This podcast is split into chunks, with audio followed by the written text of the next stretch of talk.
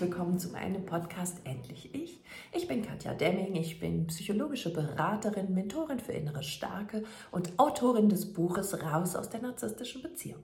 Und genau das ist mein Coaching-Thema, denn ich habe es mir zur Aufgabe gemacht, Menschen aus ihren toxischen Beziehungen herauszuholen und sie wieder zurück in ihre innere Stärke zu bringen, am besten in ein freies, selbstbewusstes und glückliches, selbstbestimmtes Leben zu führen. Vor einigen Tagen habe ich bei Instagram aufgerufen, dass ihr mir Fragen stellen könnt, die ihr gerne beantwortet haben möchtet in diesem Podcast. Solltest du mir noch nicht folgen auf Instagram und Facebook, dann verpasst das bitte nicht mehr und schau mal unter katjademming.lifecoach. Dort findest du mich auf beiden Accounts. Du bekommst ein bisschen Einblick in mein Leben hier und aber vor allem bekommst du viel Input für dich und dein Leben. Die meistgestellte Frage bei, nach diesem Aufruf war, können Narzissten lieben? Wahrscheinlich ist es etwas, was für dich beziehungs- bzw. trennungsentscheidend ist, was ich jetzt antworte. Deshalb bin ich mir sehr, sehr wohl darüber bewusst, was ich dir gerade sage. Fakt ist, dass Narzissten auf eine ganz andere Art und Weise lieben, als du es dir wünschst und als du es dir gerade vorstellst. Narzissten, und das meine ich genderneutral, wir wissen alle, dass es Frauen und Männer mit hohen narzisstischen Anteilen gibt, der Einfachheit halber hier der Narzisst, aber genderneutral, Ausrufezeichen. Der Narzisst braucht dich. Er möchte dich nicht gehen lassen. Du bist da für seine narzisstische Zufuhr. Du bist da, um ihn zu spiegeln. Du bist da, um ihm ein gutes Gefühl zu geben. Du bist da, weil er jemanden braucht, der seine innere Leere füllt. Dafür braucht er dich. Und das fühlt sich so an wie Liebe. Wenn du aber einen Narzissten fragst, liebst du mich? Sagt er, klar, ja, natürlich. Wenn du dann fragst, ja, woran merke ich das denn oder ich merke es nicht, ja, dann kommen so Sachen wie, ja, bei mir tatsächlich erlebt, ich bringe doch den Müll raus, außer da liebe ich dich doch. So nach dem Motto, ich mache so eine dreckige Arbeit für dich, wenn das keine Liebe ist, dann weiß ich nicht, was es sonst sein soll. Oder ich versuche, ähm, dir morgens den Kaffee ans Bett zu bringen. Oder ich ähm, höre irgendwelche Podcasts, die du auch liebst. Oder ich lasse mich auf deine Familie ein, die ich hasse. Das sind doch alles Zeichen der Liebe. In Wirklichkeit verstehst du unter Liebe etwas anderes. Denn du möchtest geliebt werden um deiner selbst willen. Er soll dein Lachen lieben. Er soll die Art und Weise, wie er mit dir kuschelt, wie er mit dir reden kann, das soll er lieben. Er soll lieben aus einem Gefühl von, ich begehre dich und liebe jede Minute und jede Sekunde, die ich mit dir zusammen sein darf. Und nicht aus einem Gefühl von, ich brauche dich. Ich brauche dich, damit es mir gut geht diese Bedürftigkeit dahinter, die spürt der Narzisst. Deshalb ist es auch so, dass wenn du dich trennen würdest, er hinter dir her rennt, weil er weiß, dass er eben diese narzisstische Zufuhr braucht, dass er diesen Part, den du ihm gibst, den du spiegelst, den du bedienst, wo du dich anpasst, wo du dich unterordst, wo du dich auch reibst mit ihm, wo du in Diskussionen gehst, in Streitereien, das braucht er.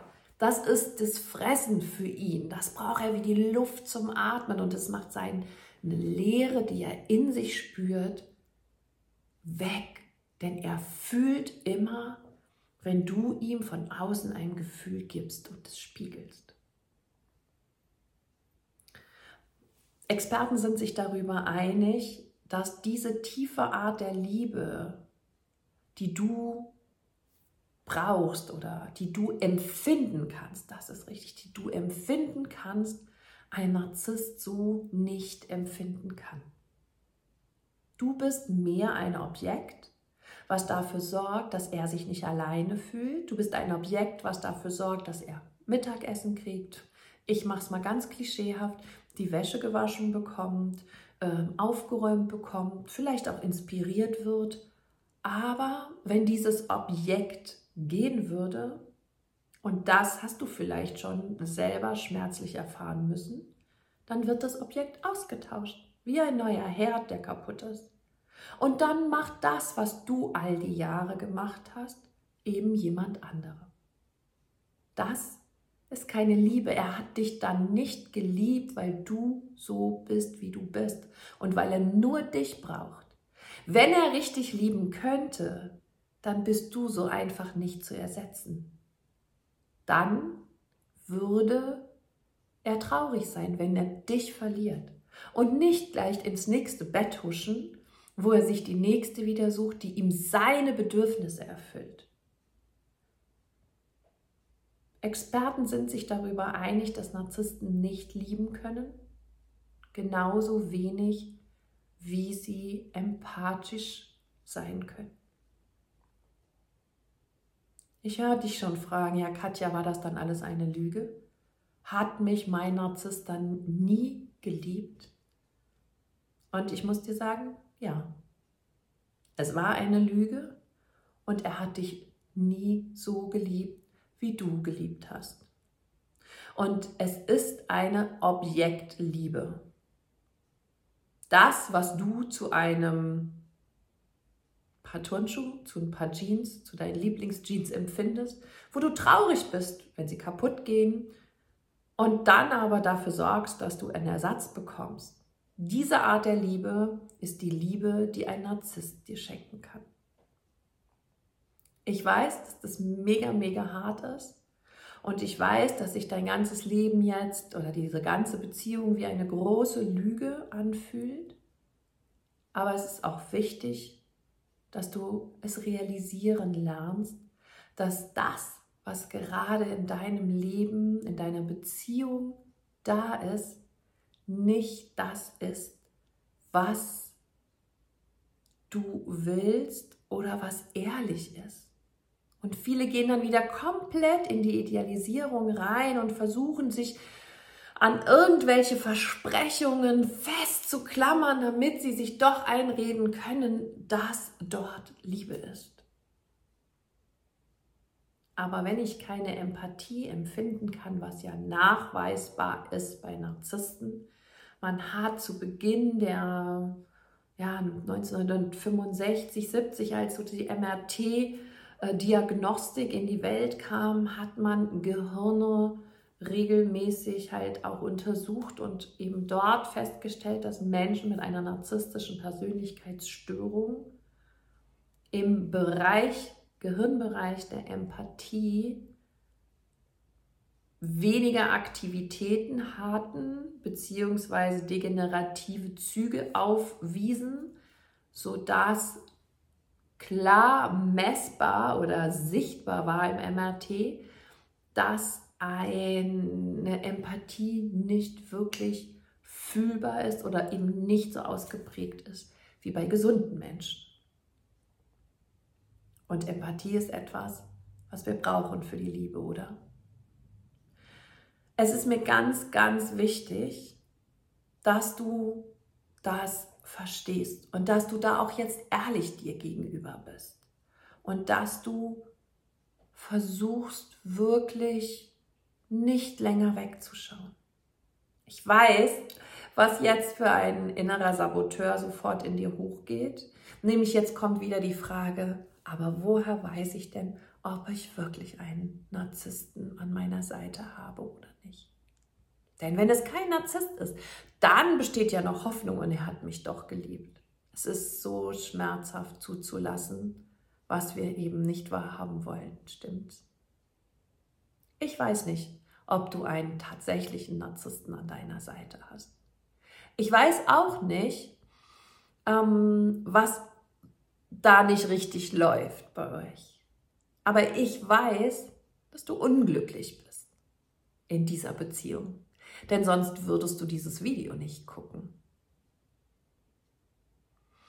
Schau bitte auf dich. Und wenn du in dieser, in deiner Beziehung unglücklich bist und das womöglich schon seit Wochen, Monaten oder Jahren, dann ist in dieser Beziehung etwas nicht in Ordnung. Vielleicht matcht ihr nicht miteinander. Und ja, Beziehungen sind schwer und man darf von beiden Seiten immer daran arbeiten. Aber gerade wenn du schon ein Stück weit länger in der Beziehung bist und merkst, dass sich selbst durch Gespräche, Wünsche, Bedürfnisäußerungen nichts verändert, dann kannst du davon ausgehen, dass sich auch nichts ändern wird. Und wenn er sich und seine Bedürfnisse so, so wichtig nimmt und immer nur braucht, ohne nach dir und deinen Bedürfnissen und Wünschen zu gucken, dann missbraucht er dich. Es ist wahnsinnig wichtig, dass du das verstehst. Und ich glaube, wenn du dieses Video schaust, hast du genügend Erfahrungen in deinem Leben bereits gemacht, die dir zeigen, dass es nicht funktioniert zwischen euch, dass keine Veränderung da ist, dass du dich nicht wirklich tief geliebt fühlst und dass das, was du dir wünschst, was deine größten Sehnsüchte sind in deinem Leben, gar nicht da ist. Wie viele Tage, Wochen und Monate oder auch Jahre möchtest du noch darauf verzichten, unglücklich, äh, glücklich zu sein? Wie lange willst du noch darauf verzichten, deine Bedürfnisse zu leben, Liebe zu erfahren, frei zu sein, geliebt zu werden? Es gibt doch da draußen auch einen Menschen für dich, der gesund ist und der in der Lage ist zu lieben und der dir diese Liebe, die du so sehr von Herzen verdient hast, zu schenken. Ich wünsche mir so sehr, dass du das verstehst und dass du den Mut hast, daran zu glauben, dass es ein leichteres, erfüllteres und liebevolleres Leben gibt. Ich kann mich so gut daran erinnern. Ich weiß, ich habe da auch drin gesteckt. Ich wollte auch nicht loslassen und ich habe auch gedacht, nur der ist es. Was wäre mir Schreckliches wohl noch widerfahren, wenn ich daran festgehalten hätte? Und vor allem hätte ich niemals gewusst, was ich jetzt weiß, dass in einer gesunden Partnerschaft Liebe geschenkt wird, die einfach da ist. Einfach so, weil ich so sein darf, wie ich bin und umgekehrt auch. Und diese Erfahrung wünsche ich dir von ganzem Herzen. Und ich habe das gerockt, du rockst es auch. Und wenn du mich brauchst, zeige ich dir gerne, wie. Im Release-Programm eines meiner Online-Kurse wirst du Schritt für Schritt aus einer toxischen Beziehung herausgeführt. Da sind alle Tools drin, die du brauchst. Und es gab schon unfassbar viele Teilnehmerinnen und Teilnehmer, die wirklich mit dem Release-Programm so cool ausgestiegen sind. Und deshalb wünsche ich dir von Herzen, werde sehend, tanke Wissen ein und dann hab den Mut, hab die Kraft und hab die Entschlussfreudigkeit an diesen Beziehungsmist gerade einen großen Haken zu machen, ihn über Bord zu werfen, dir deiner Werte bewusst zu werden und dich dafür zu entscheiden, für nichts weniger mehr loszugehen als für die wahre Liebe und nicht für deine idealisierte Liebe, die eigentlich Missbrauch ist. In diesem Sinne, sorge gut für dich. Alles Liebe, deine Katja.